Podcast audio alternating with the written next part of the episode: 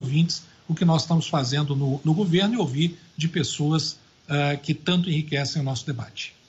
É isso, eu agradeço também muito a participação do secretário Carlos Alexandre da Costa, secretário especial de Produtividade, Emprego e Competitividade. E fechamos por aqui o Economia em Foco de hoje, que discutiu as perspectivas para a economia 2020-2021. Eu lembro que a íntegra do nosso programa fica disponível nas plataformas da Jovem Pan, você pode conferir no YouTube, no site da Jovem Pan. Ah, então, uma ótima tarde para vocês e um ótimo final de semana. Você ouviu na Jovem Pan Economia em Foco com Denise Campos de Toledo.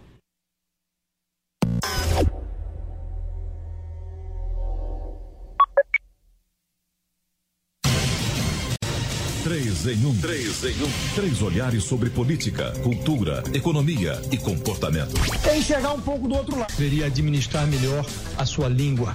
Um programa de notícias e discussão. Três em um. De segunda a sexta, às cinco da tarde.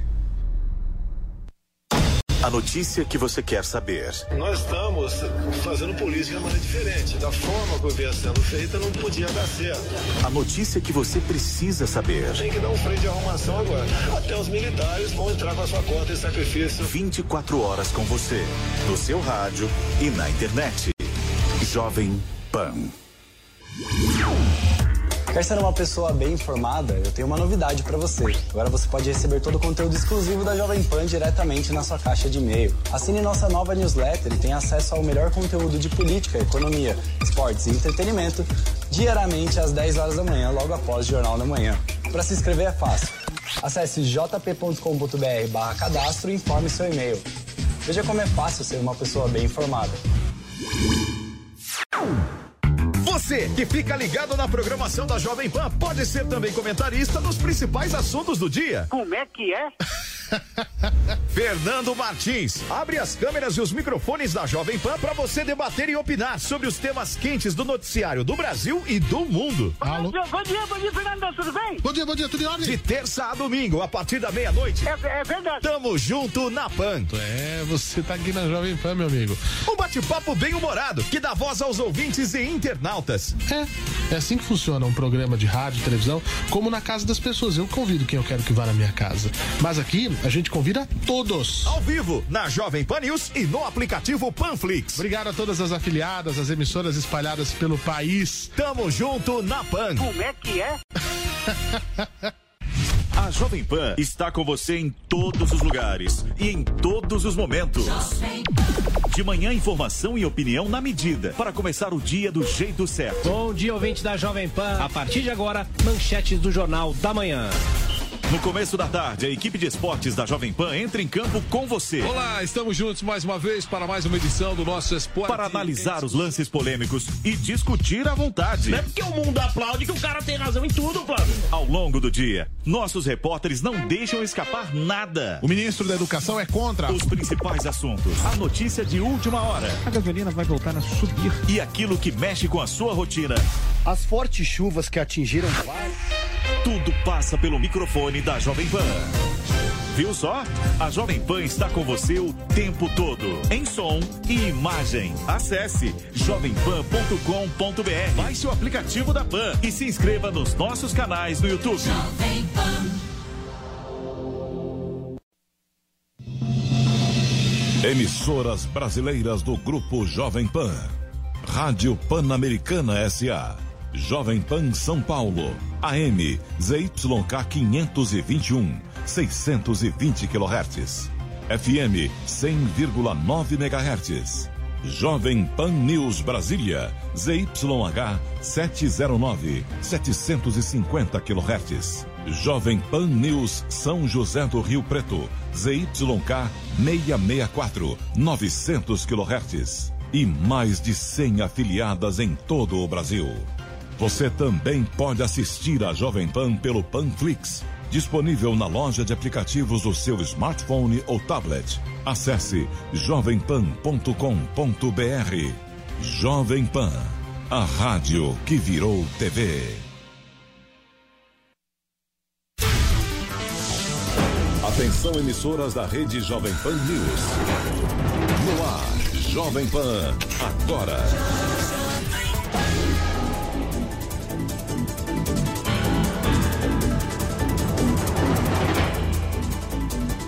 Olá, muito boa tarde. Hoje é sexta-feira, dia 11 de setembro de 2020. Seja muito bem-vindo e muito bem-vinda. Começa agora mais uma edição do Jovem Pan Agora com os principais destaques do Brasil e do mundo. Estamos ao vivo em AM e pelo Panflix, Twitter, Facebook e no site jp.com.br.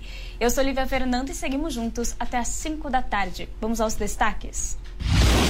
Jovem Pan Agora. Celso de Mello determina que Jair Bolsonaro preste depoimento presencial sobre suposta interferência na Polícia Federal. O ministro do Supremo Tribunal Federal negou ao presidente a possibilidade de depor por escrito o que havia sido requerido pela Procuradoria-Geral da República. Secretário de Educação do Rio de Janeiro, Pedro Fernandes, é preso em operação que investiga desvios em contratos de assistência social. A ex-deputada federal, Cristiane Brasil, também teve prisão de decretada e é procurada pela Polícia Civil. Taxa de desemprego recua para 13,2% na terceira semana de agosto, de acordo com o IBGE. Na comparação com a semana anterior, houve queda de 200 mil no número de desempregados do país. Governo de São Paulo coloca todo o estado na fase amarela do plano de flexibilização da quarentena. Além disso, as reclassificações que eram feitas a cada duas semanas serão realizadas uma vez por mês. Candidato à presidência dos Estados Unidos, Joe Biden, e vice-presidente Mike Pence participam de homenagem às vítimas do atentado das Torres Gêmeas em Nova York. Já o presidente Donald Trump compareceu a uma cerimônia no estado da Pensilvânia, onde um dos aviões sequestrados caiu. Agora são 4 horas e 6 minutos e o presidente Jair Bolsonaro deu andamento na agenda desta sexta-feira em viagem à Bahia. Quem acompanhou e traz os detalhes para a gente é a repórter Luciana Verdolim, direto de Brasília presidente Bolsonaro hoje de manhã, Lívia, teve lá na Bahia. Ele foi visitar obras de uma ferrovia que vai ligar a Bahia ao estado do Tocantins. Durante a solenidade, o presidente Jair Bolsonaro fez questão de deixar muito claro que o país já está conseguindo retomar aí, é, é, é, mesmo que parcialmente, a normalidade, que isso é muito importante nesse momento de coronavírus, de crise financeira e crise também sanitária, mas que é importante retomar a nossa economia. Estamos praticamente vencendo a pandemia. O governo fez tudo para que os efeitos negativos da mesma fossem minimizados, quer seja com auxílio emergencial, que atingiu 65 milhões de pessoas no Brasil, quer seja com estímulos a pequenas e microempresas com créditos, quer seja investindo também massivamente na questão de meios e recursos para que governadores e prefeitos não faltassem é, junto à saúde, como atender os possíveis infectados e estamos vendo, já começa a aparecer, em especial na mídia lá de fora, que a mídia de dentro, de dentro é difícil aparecer boa notícia, né? Que o Brasil foi o país, um dos países que menos sofreu com a pandemia, dada as medidas tomadas pelo governo federal. Durante a solenidade, durante a chegada do presidente Jair Bolsonaro lá à Bahia, Olivia, como acontece sempre, houve aglomeração lá no aeroporto, as pessoas é, ficaram assim eufóricas, querendo chegar perto do presidente Jair Bolsonaro. Houve aglomeração, muita gente reunida, querendo aí tirar uma foto, querendo fazer uma selfie com o presidente. E isso tem se tornado uma coisa quase que rotineira nas viagens do presidente pelo país. Essas viagens são semanais e na semana que vem o presidente Bolsonaro já avisou que vai estar fora aqui de Brasília na quinta e sexta-feira. E a semana termina com mais uma investigação no Rio de Janeiro. O secretário de Educação do Rio de Janeiro, Pedro Fernandes, foi preso em operação que investiga desvios em contratos de assistência social. Os detalhes do caso a gente confere com Rodrigo Viga. Exatamente. O secretário estadual de Educação do Rio de Janeiro, Pedro Fernandes, foi preso em casa nesta sexta-feira e também vai ser preso a qualquer momento a ex-deputada federal, a ex-vereadora Cristiane Brasil. Dois dos cinco principais alvos de uma operação, a Catarata, deflagrada por Polícia e Ministério Público do Rio de Janeiro nesta sexta-feira. Em pauta, fraudes, conluios, desvios, vantagens indevidas, propina, corrupção, contratações e licitações direcionadas por esses dois personagens considerados chave no núcleo político da organização criminosa. Na esfera municipal, é importante dizer que os crimes teriam acontecido entre 2013 e 2018. Cristiane Brasil foi secretário municipal do prefeito Eduardo Paz, enquanto que Pedro Fernandes trabalhou nos governos de Sérgio Cabral e também Luiz Fernando Pezão. Eles é que favoreciam as empresas nas contratações para a prestação de diversos tipos de serviço, em troca cobravam uma propina de 5 a 20%. Os desvios são estimados em pelo menos 32 milhões de reais em forma eh, de propina para esse núcleo político da organização eh, criminosa.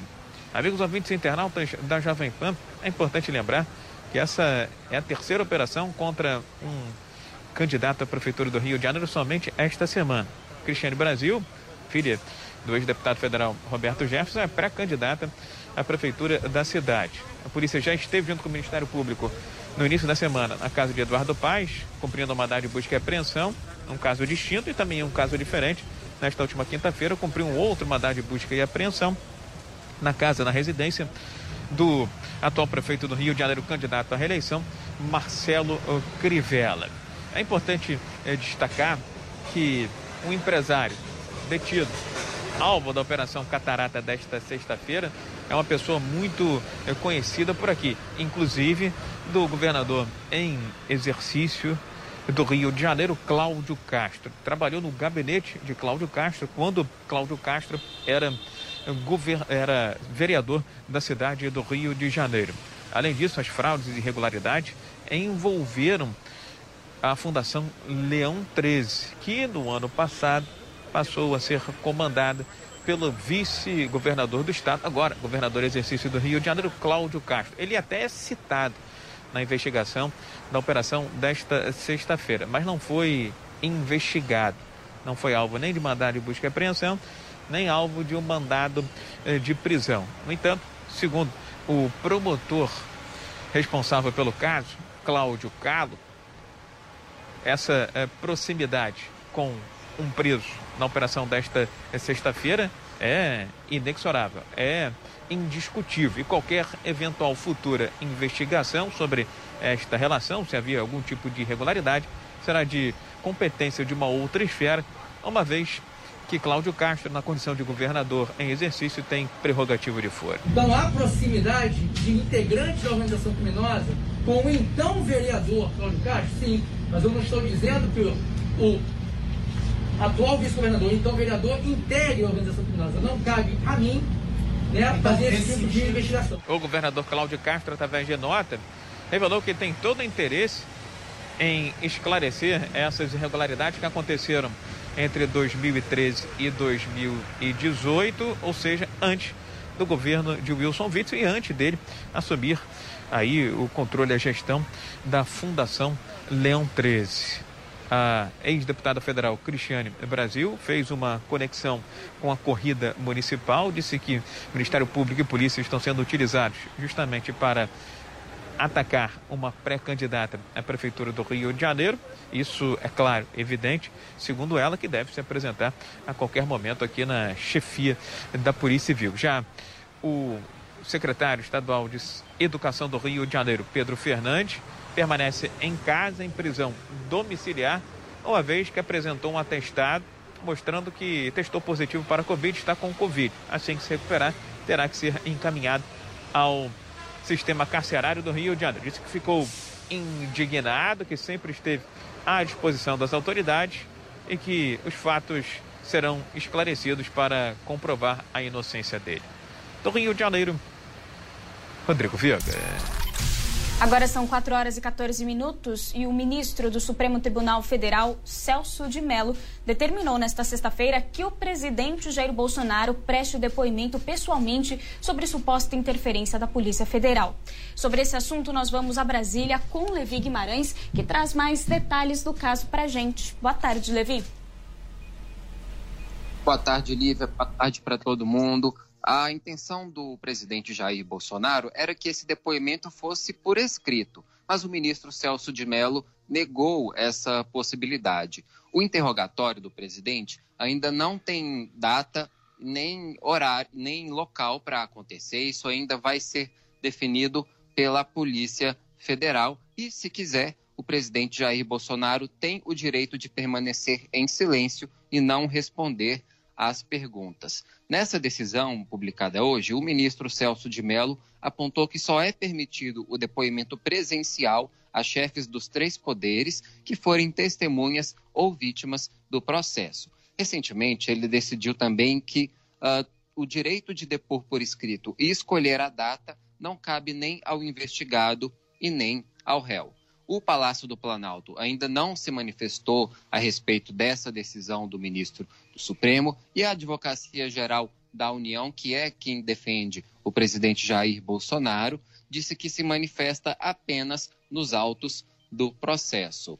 Essa decisão do ministro Celso de Mello se deu, inclusive, no período em que ele estava de licença médica. Ele ainda está afastado das atividades do Supremo com um problema uh, de saúde, retorna só depois do dia 26 deste mês. E ele também contrariou o Procurador-Geral da República, Augusto Aras, que é, nesse processo ele se posicionou a favor do direito do presidente Jair Bolsonaro de escolher a hora e o local dessa oitiva e também uh, o direito de enviar a manifestação por escrito, como aconteceu, por exemplo, quando o ex-presidente Michel Temer, lá em 2017, era investigado naqueles, é, no âmbito daquele inquérito uh, que uh, apurava aquele áudio dele com o ex-executivo Joesley Batista, ele depôs e foi um depoimento por escrito, mas não foi essa a decisão tomada agora pelo ministro Celso de Mello. E lembrando que tudo isso acontece no âmbito daquele inquérito que investiga as denúncias do ex-ministro Sérgio Moro de uma suposta interferência do presidente Jair Bolsonaro na Polícia Federal. Lívia. Levi, e a defesa do ex-ministro Sérgio Moro se pronunciou? Sim, se pronunciou e elogiou essa decisão do, do ministro Celso de Mello. O Rodrigo Sanches Rios, que é o advogado que representa o ex-ministro Sérgio Moro nesse processo, disse que a decisão do ministro Celso de Mello, determinando a oitiva presidencial do presidente da República na condição de investigado, assegura igualdade de condições entre as partes, uma vez que o ex-ministro Sérgio Moro também foi ouvido presencialmente logo no início da investigação. E, segundo a mesma nota da defesa, a isonomia de tratamento é exigência constitucional inarrediável. E a defesa de Sérgio Moro também vai ter o direito de acompanhar esse depoimento do presidente Jair Bolsonaro quando ele acontecer, inclusive fazer perguntas também para o presidente da República nessa oitiva que ainda vai ter o local e a hora marcados pela Polícia Federal. Levi, muito obrigada pelas informações. Um ótimo trabalho para você. E ainda sobre este assunto, o presidente da Câmara, Rodrigo Maia, esteve em São Paulo nesta sexta-feira e comentou sobre a decisão do ministro Celso de Mello. A nossa repórter Beatriz Manfredini vai conversar com a gente ao vivo. Ela fez a cobertura e traz os detalhes. Boa tarde, Bia. Boa tarde, Lívia. Boa tarde a todos. Pois é, Lívia, eu estive com o presidente da Câmara dos Deputados, Rodrigo Maia, e ele falou um pouquinho então sobre a decisão do ministro Celso de Mello de ter negado aí que o presidente Jair Bolsonaro possa depor por escrito no inquérito que apura se houve ou não interferência dele na Polícia Federal. O presidente da Câmara, Rodrigo Maia, disse que acha que o ministro Celso de Mello tomou uma decisão certa e que espera que essa não seja a pauta das próximas semanas, que espera que a gente tenha outras prioridades aí em diálogo daí no, no governo e no Brasil. Vamos ouvir. Acho que o presidente vai responder, respeitar a determinação, a decisão do ministro Celso de Mello, que fala do ponto de vista da lei, do que diz a lei, está correto. Mas a gente espera que esse, esse caso é, não seja a prioridade das nossas pautas nas próximas semanas. Como você disse, Lívia, ele esteve, presidente Rodrigo da Câmara dos Deputados, Rodrigo Maia, esteve num almoço com empresários aqui em São Paulo e ele diz, então, nessa fala, que prefere que outras pautas sejam priorizadas, além dessa aí do presidente Jair Bolsonaro, justamente porque ele está dando ênfase. Ele disse nesse encontro que ele espera que a reforma tributária, a PEC emergencial, sejam aprovadas ainda neste ano. Ele falou um pouquinho com a gente sobre a agenda e ele falou que para esse ano ainda o que dá tempo de aprovar realmente então são essas duas PECs, a emergencial e a tributária, e que ele espera que isso seja o foco, porque essas PECs vão, esses textos, esses projetos vão ajudar o Brasil a se recuperar aí da crise econômica, que já vinha se recuperando lentamente mesmo antes da pandemia, e aí com a pandemia é, o cenário piorou. Então, o presidente Rodrigo Maia acredita que a gente vai conseguir aprovar ainda esses textos neste ano. Espera que esse seja o foco também do governo. E ele também comentou sobre a alta nos preços da cesta básica.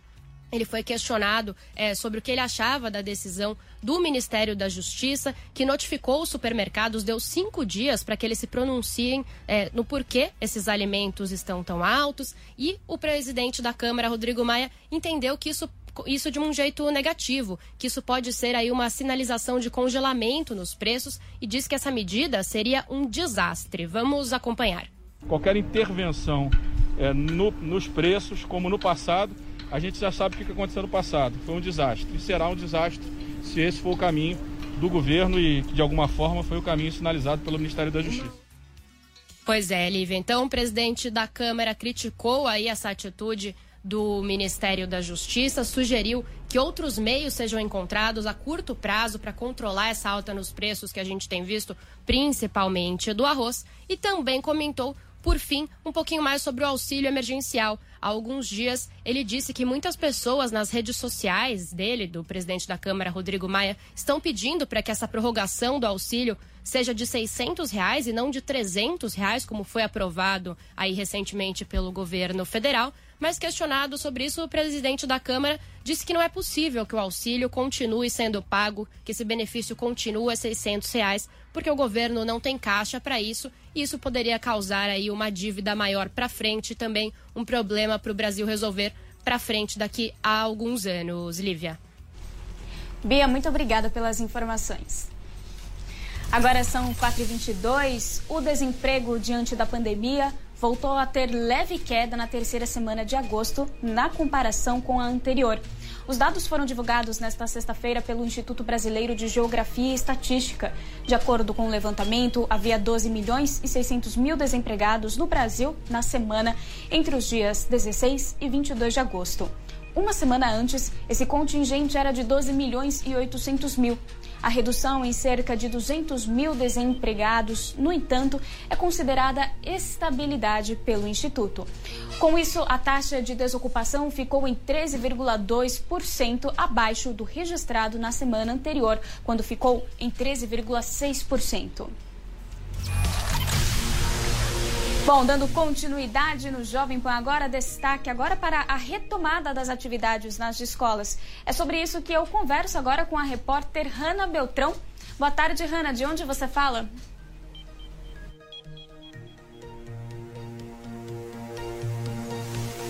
Oi, Lívia, boa tarde para você e para todo mundo que está nos acompanhando agora. A gente fala aqui do bairro Bela Vista, onde a gente visitou uma escola agora há pouco. A gente viu que eles estão tomando todas as medidas de segurança para essa retomada. E assim como eles, diversos profissionais também de escola estão tomando as medidas, né, fazendo investimentos e tomando as medidas de prevenção para essa retomada das atividades. Mas a prefeitura ainda não liberou a retomada das escolas aqui na capital e a expectativa é que na próxima semana o prefeito Bruno Covas faça a liberação ou mesmo dê um parecer né, sobre quando essas aulas vão retomar, porque essa é uma expectativa tanto das famílias tanto também como dos profissionais desses lugares. E olha, de acordo com o governo de João Dória, a retomada oficial está marcada para o dia 7 de outubro, mas desde a última terça-feira, dia 8 de setembro, Algumas escolas puderam retomar atividades de reforço, atividades extracurriculares, mas no total apenas 128 cidades dos 645 municípios, Lívia, voltaram nessa retomada na última terça-feira. Ana, muito obrigada pelas informações. Bom, e o governo de São Paulo coloca todo o estado na fase amarela do plano de flexibilização. Quem acompanhou a coletiva e conta os detalhes ao vivo pra gente é o repórter Vinícius Moura. Boa tarde, Vinícius.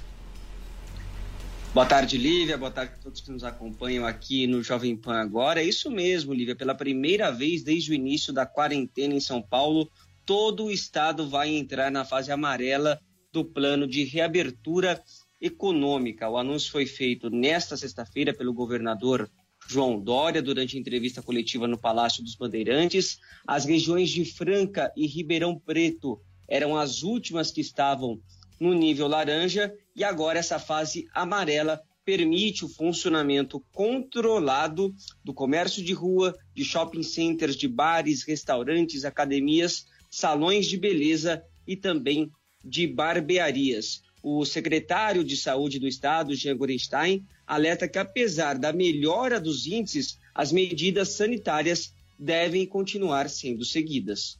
Ainda estamos em quarentena. As regras sanitárias devem ser seguidas, lembradas, praticadas, mesmo nos momentos de lazer. Uso de máscara, distanciamento entre as pessoas e evitar aglomeração ainda fazem e devem ser seguidas como regra.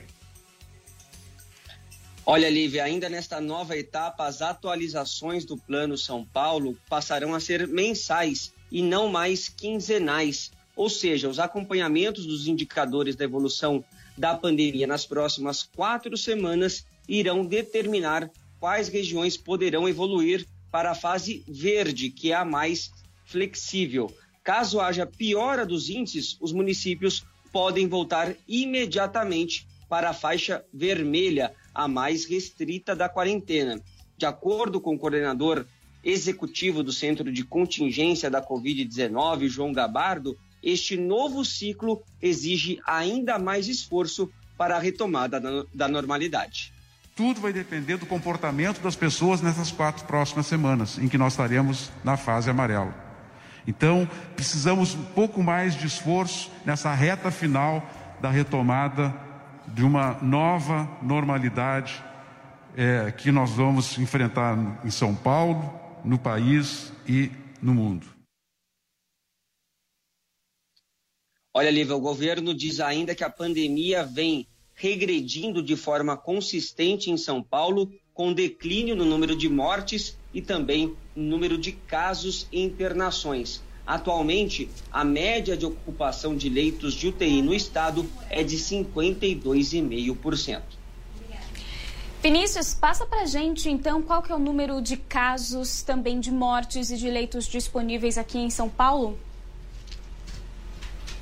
Olha, Liva, nós estamos com 882 882.809 casos em São Paulo e 32.338 óbitos no total e uma média de ocupação dos leitos de UTI de 52 1,5%. Uma última informação, Lívia, importante também, que acabou sendo destacada durante esta coletiva, que não tem muito a ver com coronavírus, com contingenciamento, mas o governador de São Paulo anunciou também que o PROCON de São Paulo vai às ruas a partir da próxima semana para monitorar os preços do arroz e de outros produtos da cesta básica. Aproximadamente 100 fiscais estarão nas ruas aí para tentar coibir possíveis excessos nas cobranças dos alimentos. Esse grupo vai é, observar, observar fatores como custo, oferta, demanda, preços praticados na produção do campo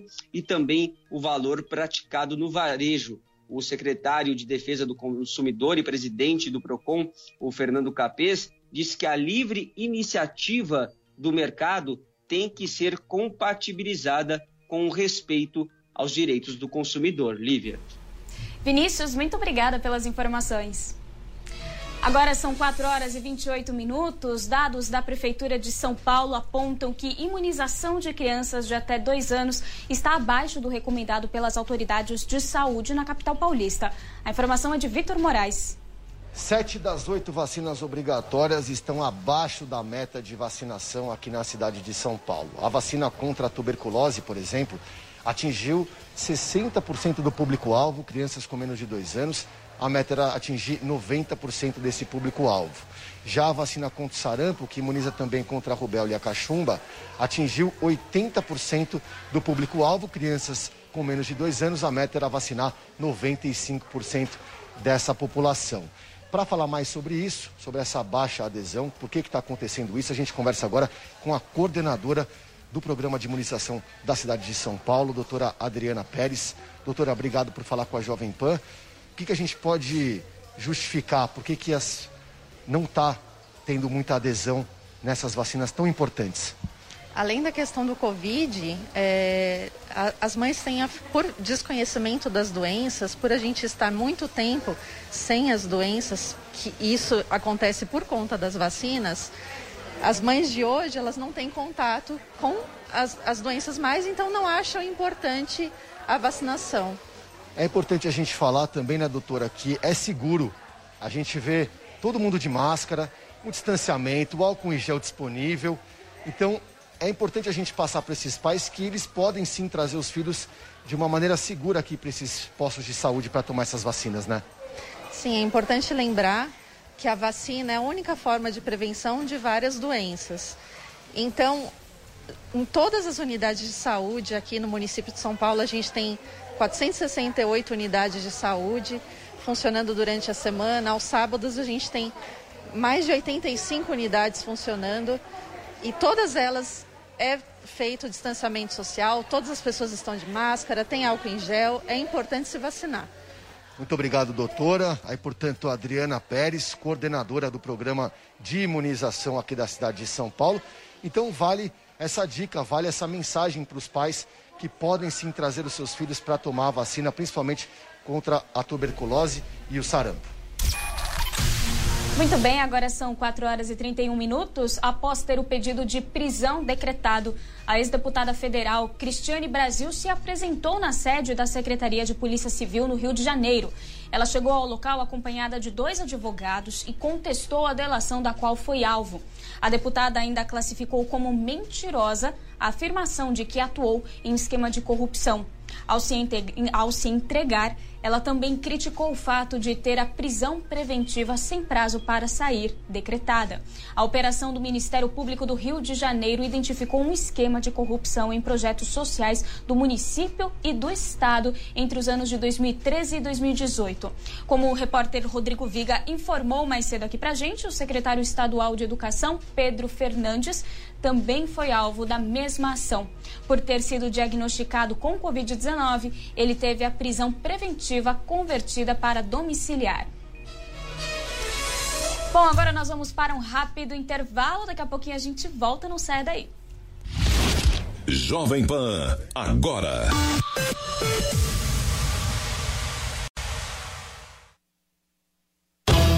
Aqui na Jovem Pan, o compromisso é com a notícia. Boa tarde, Denise. Boa tarde a todos que acompanham aqui o Jornal Jovem Pan. Bom, e hoje, como eu já falava, nós tivemos um movimento bastante. Especialistas em esportes eletrônicos. Acompanhe o Jornal Jovem Pan de segunda a sexta-feira nos canais do YouTube, Facebook da Jovem Pan News.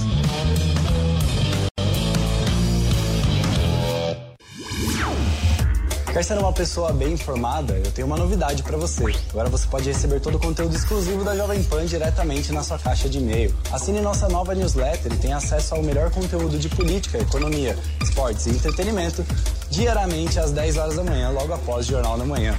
Para se inscrever é fácil. Acesse jp.com.br barra cadastro e informe seu e-mail. Veja como é fácil ser uma pessoa bem informada. Jovem Pan Morning Show. Jovem Pan Morning Show. De segunda a sexta, a partir das 10 da manhã. Oferecimento Lojas 100. 68 anos. Estamos dobrando nosso centro de distribuição porque o futuro vai ser nota 100. Lojas 100. Ainda bem que tem. Jovem Pan News. Aconteceu? Está aprovado. Votaram sim. Passam pelo microfone Jovem Pan. Jovem Pan. Polícia do Rio de Janeiro faz mais uma grande apreensão. A Venezuela de sofreu um novo depois da polêmica gerada pelas críticas do presidente Jair Bolsonaro. Hoje eu falo de Washington, capital dos Estados Unidos. E a melhor análise, com um time de comentaristas que não deixa passar um detalhe. O governo vem estimulando a concorrência através da. Se o presidente não fosse o pai de Eduardo Bolsonaro, eu acho que o Brasil fica com essa conversa é, é muita lei e pouca vergonha. Na Jovem Pan, você ouve e entende a notícia com um time imbatível de comentaristas.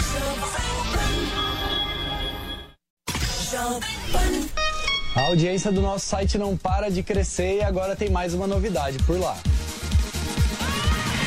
Nossos podcasts ganharam uma área exclusiva e agora todo o conteúdo produzido nos nossos estúdios está muito mais acessível. São mais de 25 podcasts sobre notícias, esporte e entretenimento, além dos clássicos da nossa programação, como os Pingos nos Is e o 3 em 1. Você pode conferir os nossos podcasts no Spotify, no Deezer e até no iTunes. Ou visite o nosso site jp.com.br/podcast. E aí, pessoal, aqui é o Vitor Brown, âncora de Os Pingos nos Is. Você já tem o Panflix, a TV da Jovem Pan de graça na internet. É só baixar o aplicativo no seu celular ou tablet. Jornalismo, entretenimento, esporte, canal Kids e muito mais. Todo dia conteúdos novos para você ver e rever.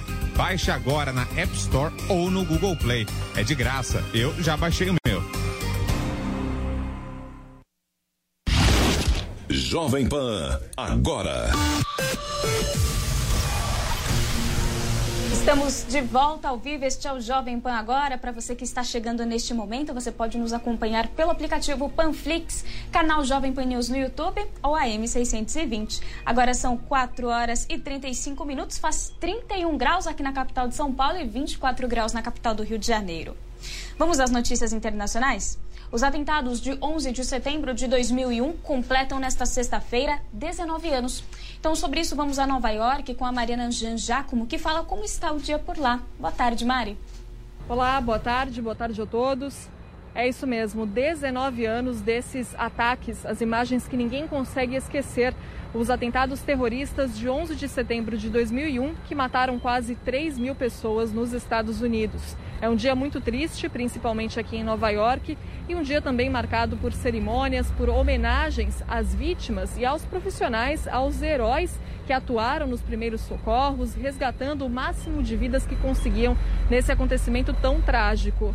Uma das cerimônias aconteceu hoje cedo aqui em Nova York, no Memorial do 11 de setembro, onde ficavam as torres gêmeas do World Trade Center. Uma cerimônia pequena, fechada, só para familiares que perderam alguém nesses atentados e com a presença de autoridades, como o vice-presidente dos Estados Unidos, Mike Pence, e o candidato democrata Joe Biden. Em um determinado momento, até os dois se encontraram, se cumprimentaram com o cotovelo, que é o aperto de mão, né, em tempos de pandemia. O presidente Trump não veio aqui para Nova York, ele participou de uma outra cerimônia hoje cedo no estado da Pensilvânia. Para quem não se lembra, um dos aviões que os terroristas sequestraram no 11 de setembro caiu em um campo na Pensilvânia. Foram quatro aviões sequestrados, dois bateram contra as Torres Gêmeas. Um terceiro bateu contra o Pentágono, que é a sede do Departamento de Defesa dos Estados Unidos, e esse quarto avião ia em direção ao Capitólio, em Washington DC, a capital dos Estados Unidos, mas aparentemente os passageiros desse voo lutaram com os terroristas, conseguiram mudar a rota do voo e o avião acabou caindo em um campo no estado da Pensilvânia. Pelo menos são essas as informações que a gente tem anos depois né, do que aconteceu, com base em gravações da caixa preta do avião informações que foram surgindo ao longo do tempo. Então, o presidente Trump participou de uma cerimônia para homenagear as vítimas, para homenagear também os passageiros desse voo na Pensilvânia. Ele fez um discurso e esteve lá ao lado da primeira-dama Melania Trump. Joe Biden também foi para a Pensilvânia agora à tarde, também participa de um evento por lá. E aqui em Nova York, além dessas homenagens, desses eventos, há também uma homenagem silenciosa que a cidade faz todos os anos. É o Tribute in Light, então um tributo em luz. A cidade acende duas faixas azuis, faixas de luz, nos lugares onde ficavam as Torres Gêmeas, e essas faixas ficam iluminando o céu e lembrando a todos né, disso que aconteceu 19 anos atrás. Como eu disse, é uma, uma homenagem silenciosa, mas muito bonita. E mudando de assunto, só para encerrar, falando sobre uma outra situação triste aqui nos Estados Unidos, os incêndios na região oeste do país já mataram pelo menos 20 pessoas.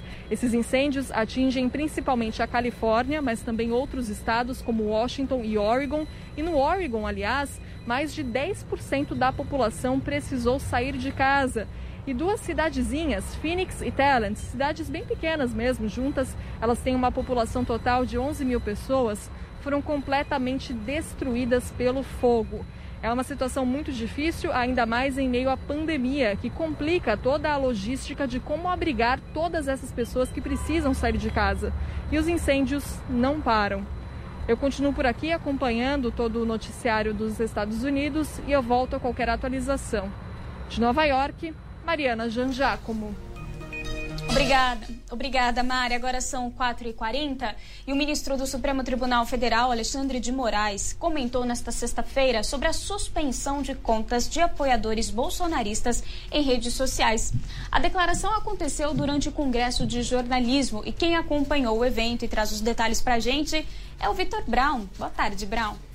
Oi, Lívia, boa tarde para você e a quem nos acompanha. Exatamente, né? O ministro Alexandre de Moraes participou desse evento hoje, falou sobre vários assuntos, incluindo essa suspensão de contas de redes sociais. Antes, um outro assunto abordado por ele, ele disse que milícias digitais têm sido usadas para lavar dinheiro. Deu mais detalhes sobre essa acusação, dizendo que essa suposta lavagem seria feita de várias maneiras, incluindo com o uso de plataformas de financiamento coletivo. Vamos ver. Essa é uma das formas que parece que é, milhões e milhões estão sendo lavados de dinheiro, em dinheiro. Outra forma, doações via internet. É, então, de, determinadas lives é, de, é, realizadas por milícias digitais ou, ou por, por pretensos jornalistas o ministro afirma que o dinheiro lavado pelas milícias digitais seria devolvido em doações. O que ocorre é que a partir dessa lavagem de dinheiro, como ocorreu já em outros locais do mundo, se faz essa lavagem de dinheiro, é, você acaba limpando o dinheiro e esse dinheiro pode eventualmente retornar via doações, né, inclusive doações eleitorais. Moraes garante que não há qualquer tipo de picuinha contra pessoas que xingam o Supremo Tribunal Federal às vezes, as pessoas acham que é picuinha, é, eu já ouvi muito isso, é porque é, estão xingando o Supremo Tribunal Federal. É, se nós formos verificar o inquérito, se fosse por crítica ou xingamento ao Supremo Tribunal Federal, é, esse inquérito ia até a Lua, né? Ia ter 3 milhões de volumes. Na avaliação do ministro, as empresas gestoras de redes sociais deveriam se responsabilizar pelo conteúdo publicado nas páginas, assim como veículos de imprensa. Essas grandes empresas, Google, etc., elas são classificadas como empresas de publicidade. Elas não têm mínimo compromisso é, com é, o que se divulga. Elas não têm, quando se pede informação de eventual lavagem de dinheiro, de dinheiro via doação aqui e ali, de discurso de ódio, é sempre a mesma coisa. Não, nós só postamos, não temos nenhuma responsabilidade. Durante o evento, o ministro falou também, Lívia, como você disse, sobre a remoção de páginas de redes sociais. Isso porque, durante o inquérito das fake news, o ministro determinou a remoção de perfis de alguns dos alvos do inquérito. Ele garantiu que não se trata de censura prévia. Se a ideia é fazer censura prévia, eu deveria ter, e aí sim seria censura prévia. A decisão deveria proibir de abrir qualquer perfil. Isso é censura prévia. Se a decisão fosse a proibição de abrir qualquer perfil na rede social, isso é censura prévia. Não foi essa a determinação. Ministro disse ainda, Lívia, que o Supremo Tribunal Federal atuou de forma dura quando precisou e que garantiu a continuidade da estabilidade democrática no Brasil ao longo dos últimos meses. Outro assunto mencionado por ele também foi a remoção de uma reportagem publicada em abril do ano passado pela revista Cruzoé. Essa reportagem trazia um documento obtido pela Operação Lava Jato em relação à delação do empresário Marcelo Odebrecht. Odebrecht disse em um pedido de esclarecimentos que foi enviado à Polícia Federal que o codinome amigo do amigo do meu pai se referia ao então presidente do Supremo Tribunal Federal, o ministro Dias Toffoli. E essa reportagem acabou sendo removida do ar pelo ministro Alexandre de Moraes. Poucos dias depois, ele próprio revogou a decisão. A reportagem voltou a ser publicada. E nesse evento hoje, o ministro Alexandre de Moraes disse que, mais uma vez, não se tratou de censura prévia e que só retirou do ar essa reportagem da revista Cruzoé porque o documento que baseava a reportagem não existia, segundo ele. A Procuradoria-Geral da República teria reportado ao Supremo que esse documento embasando a reportagem, na verdade, não existia. A Procuradoria-Geral da República não tinha conhecimento sobre esse documento e que por isso, então, ele retirou do ar a reportagem, mas que assim que foi apresentado o documento, a reportagem voltou ao ar. Lívia. Brau, e esse inquérito das fake news representa um dos principais pontos de tensão entre o tribunal e o governo Bolsonaro, né? Já que tem apoiadores como alvos das investigações. Exatamente, né? Quando a gente fala sobre remoção de perfis de redes sociais, os alvos foram mesmo pessoas ligadas ao presidente Jair Bolsonaro, houve empresários, jornalistas, enfim, todos que têm uma postura mais favorável ao presidente Jair Bolsonaro. Né? Esse inquérito não foi usado em momento algum contra pessoas de esquerda, pessoas que fazem oposição ao governo Bolsonaro. Todos os alvos foram, sim, pessoas que têm algum tipo de ligação com o governo. E ao falar sobre milícias digitais, o ministro Alexandre de Moraes não especificou que grupos seriam esses, quem são as pessoas que integram isso que ele insiste em chamar de milícias digitais, disse apenas que há essa prática da lavagem de dinheiro Trouxe ali exemplos, mas não se sabe exatamente se ele se refere ou não ao grupo ligado ao presidente Jair Bolsonaro. Fato é que o inquérito das fake news, como você disse, esse conduzido pelo ministro Alexandre de Moraes, só tem como alvo pessoas ligadas ao entorno do presidente da República, né? Pessoas de oposição, grupos de oposição ao governo, ainda não foram alvos dessa investigação. Vamos ver aí os desdobramentos a partir dessa fala do ministro. Lívia. Estaremos acompanhando com certeza. Muito obrigada, Brown. Um ótimo trabalho. Valeu, bom final de semana. Agora são 4h46. O volume de serviços prestados no Brasil cresceu 2,6% em julho na comparação com o mês passado.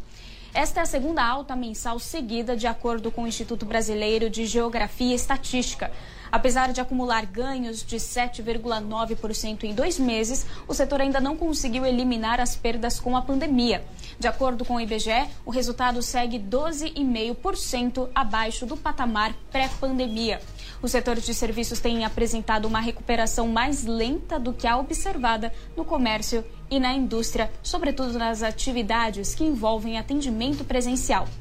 Além de ainda não ter retomado o nível pré-pandemia, o volume de serviços está cerca de 22% abaixo do pico da série histórica da pesquisa. O resultado de junho, que antes era previsto para 5%, foi revisado para uma alta de 5,2%. E após polêmica com a aparição de Mico Leão Dourado em uma propaganda, o vice-presidente Hamilton Mourão participou nesta sexta-feira de um seminário da Câmara dos Deputados sobre a Amazônia. Quem acompanhou o evento e traz as informações para a gente é o Leonardo Martins. Boa tarde, Léo. Boa tarde, Lívia. Boa tarde a todos que nos acompanham no rádio, também na internet. O, vice-presidente do Brasil, Hamilton Mourão, disse hoje que o governo deve restringir a agropecuária na Amazônia para que ela não avance para cima da floresta. Representando o Conselho Nacional da Amazônia Legal, o general participou hoje de um seminário organizado por congressistas da Câmara dos Deputados para debater aí soluções para a biodiversidade na Amazônia. Ele ressaltou que 84% da floresta floresta continua preservada e que a maior parte desse percentual é de terras públicas. Como você falou, essas falas, esse convite, esse seminário que aconteceu com o vice-presidente Mourão acontece no dia seguinte a essa polêmica do vídeo em que ele e o ministro do Meio Ambiente, Ricardo Salles, publicaram um vídeo no Twitter falando ali, falando que a Amazônia não estava sofrendo com incêndios e entre as imagens que eles apresentavam apareceu um mico-leão dourado especialistas, biólogos, todos criticaram esse vídeo porque o mico-leão dourado só existe na Mata Atlântica e não na Mata Amazônica. Deu um, rendeu aí o debate público, né, Lívia? E o Mourão disse também nesse seminário que fazer uma regularização fundiária nas áreas da floresta amazônica é uma questão urgente para o governo. Vamos ouvir o que disse o vice-presidente. Obviamente necessitamos avançar na regularização fundiária, de modo que aqueles produtores rurais entrem no século XXI deixem de ter práticas arcaicas, aumentem a sua produtividade e não precise mais avançar em cima da floresta. E, ao mesmo tempo, regenerar áreas que estão degradadas, é um outro desafio que nós temos né, nessa região humanizada da Amazônia. Pois é, e o Mourão também falou sobre como explorar a biodiversidade da Amazônia, as riquezas da floresta, sem desmatá-la. Nesse evento que participou também outros deputados federais, um deles, o Rodrigo Agostinho, a fala dele também repercutiu, ele criticando ali, dizendo que o país, que o Brasil é o país que mais tem florestas, mas é o país que mais derruba florestas.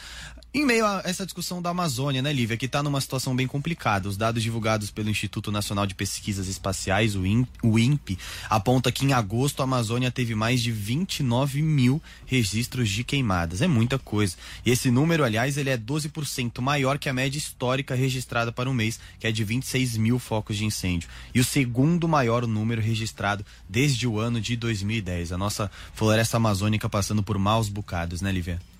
Com certeza, Léo. E os números não mentem, né? Quando questionado sobre o mico-leão dourado, o Mourão até tentou justificar ali, dizendo que aquilo é uma integração Amazônia-Mata Atlântica. Só que a Mata Atlântica fica no leste do Brasil, a Amazônia no outro oeste, né? no outro extremo, né? no oeste do país. Então não é bem uma integração, né, Léo? Com certeza, não é. E teve um secretário também que participou dessa, dessa publicação do vídeo e depois ele admitiu que realmente colocar o Mico Leão Dourado ali, que, que provavelmente não foi o Mourão, não foi o Salles que pegaram aquele, que fizeram aquele vídeo, mas tem que conferir essas coisas antes de publicar, né? Para adequar ali as narrativas que a floresta não tá pegando fogo, colocou ali qualquer vídeo, né? O, esse secretário que eu tava citando que participou dessas publicações, ele falou que foi uma gafe colocar o mico leão dourado, né? Em meio a essas discussões sérias sobre a Amazônia, é algo, é algo que tira aí a paciência do brasileiro, né? Hora ou outra, alguém erra um animal típico da Amazônia. Léo, muito obrigada pelas informações. Eu que agradeço. Bom final de semana. Igualmente. Agora são 4h50. Avião de pequeno porte cai em frente à base da Polícia Rodoviária em Bauru. O destaque é de Alexandre Pitoli. Boa tarde, Alexandre. Boa tarde, Lívia. Boa tarde para você que acompanha mais esta edição do Jovem Pan agora. Lívia, na manhã desta sexta-feira, em Bauru, no interior do estado de São Paulo, o monomotor modelo AB115, prefixo PPFLJ, fez um pouso de emergência no canteiro central da rodovia Marechal Rondon, em frente à base da Polícia Militar Rodoviária. A aeronave, segundo a ANAC, estava apta a voar e pertencia ao Aeroclube de Bauru para instrução de voo. Segundo o Aeroclube, a aeronave recebeu manutenção no último dia dia 5 de setembro. Na aeronave, um instrutor, um piloto de 57 anos e um aluno de 20 anos. Quando a equipe do Corpo de Bombeiros chegou ao local do acidente, ambos já estavam fora da aeronave, apenas com ferimentos leves, encaminhados a um hospital da cidade de Bauru. A CENIPA agora vai investigar o caso. Alexandre Pitoli, para a Rede Jovem Pan. Muito obrigada pelas informações, Pitoli. Depois de meses fechadas por conta da pandemia, as agências do INSS começaram a reabrir para atendimento presencial na próxima segunda-feira. Para a reabertura, uma portaria publicada nesta sexta-feira no Diário Oficial da União estabelece medidas de prevenção à Covid-19. É sobre isso que eu converso agora com a Nani Cox, que está ao vivo em nossos estúdios. Boa tarde, Nani.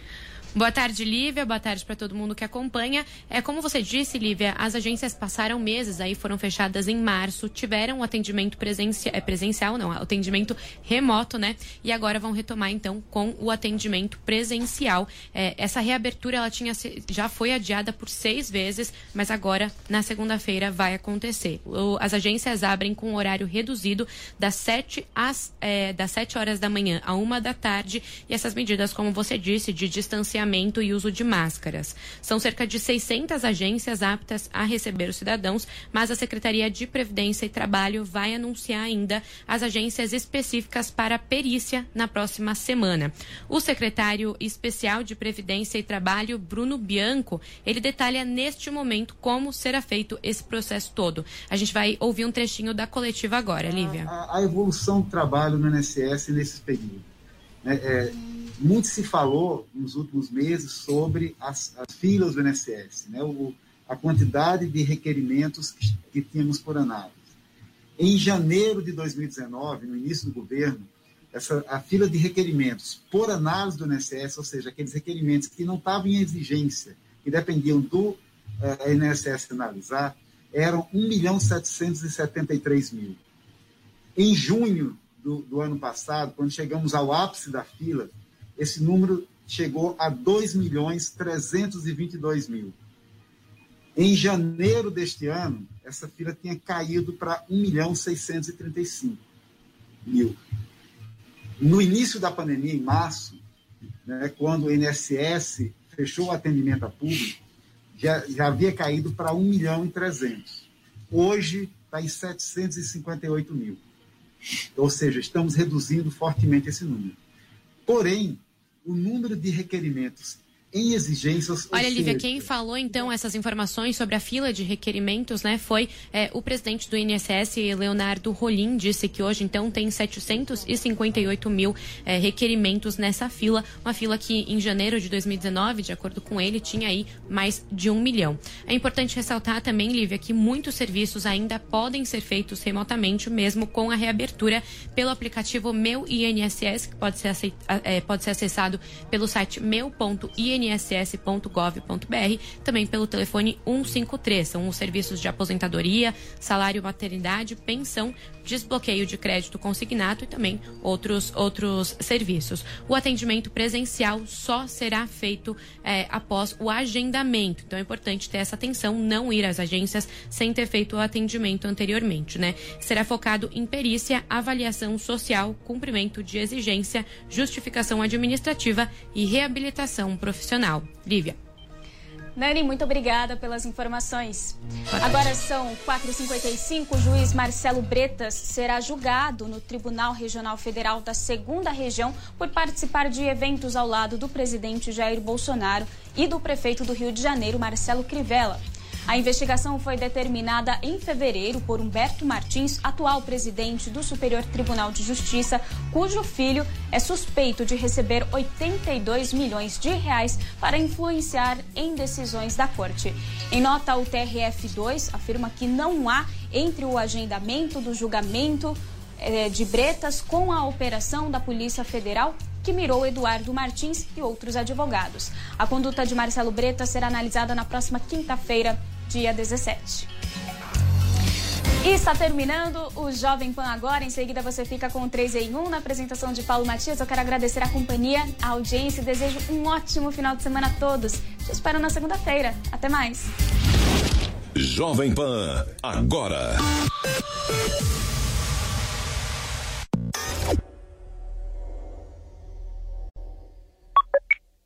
Time de comentaristas da Jovem Pan é imbatível. Todos os dias, no rádio e na internet. A melhor análise com a visão plural dos fatos e a independência, que é tradição da Jovem Pan. Ninguém mais está preocupado com o fato do, do, troço ser ilegal. Então tá ficando até um pouco engraçado. Para isso aí, mas eu me espanto reitero, nunca fez nenhum tipo de gesto autoritário ou ditatorial? Sim, para investigar aqueles que estão nos investigando. Mas ainda tem muito abuso por aí. É exatamente o que ele disse na reunião: nada. Isso é um absurdo. São hienas que se aproveitam do momento de fragilidade assim. Os principais fatos da política e da economia analisados por quem entende do assunto e respeita a sua inteligência. Jovem Pan, a rádio que virou TV. Introducing touch free payments from PayPal, a safe way for your customers to pay. Simply download the PayPal app and display your own unique QR code for your customers to scan. Whether you're a market seller, I'll take two tomatoes and a cucumber, poodle pamperer, piano tuner, or plumber. Signing up to accept touch free payments for your business is easy. Touch free QR code payments. No seller fees until 2021. Not applicable to PayPal here transactions. Other fees may apply. Shop safe with PayPal. A audiência do nosso site não para de crescer e agora tem mais uma novidade por lá. Nossos podcasts ganharam uma área exclusiva e agora todo o conteúdo produzido nos nossos estúdios está muito mais acessível. São mais de 25 podcasts sobre notícias, esporte e entretenimento, além dos clássicos da nossa programação, como os Pingos nos Is e o 3 em 1.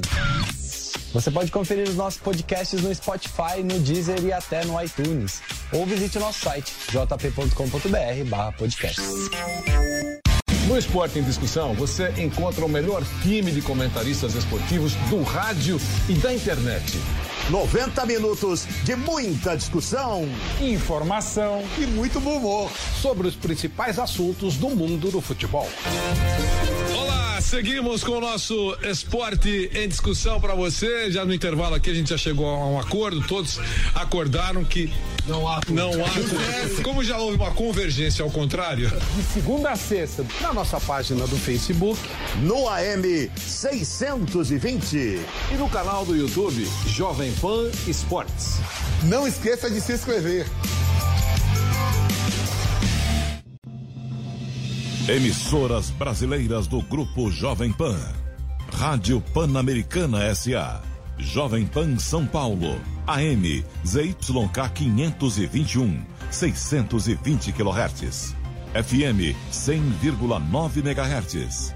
Jovem Pan News Brasília, ZYH 709, 750 kHz. Jovem Pan News São José do Rio Preto, ZYK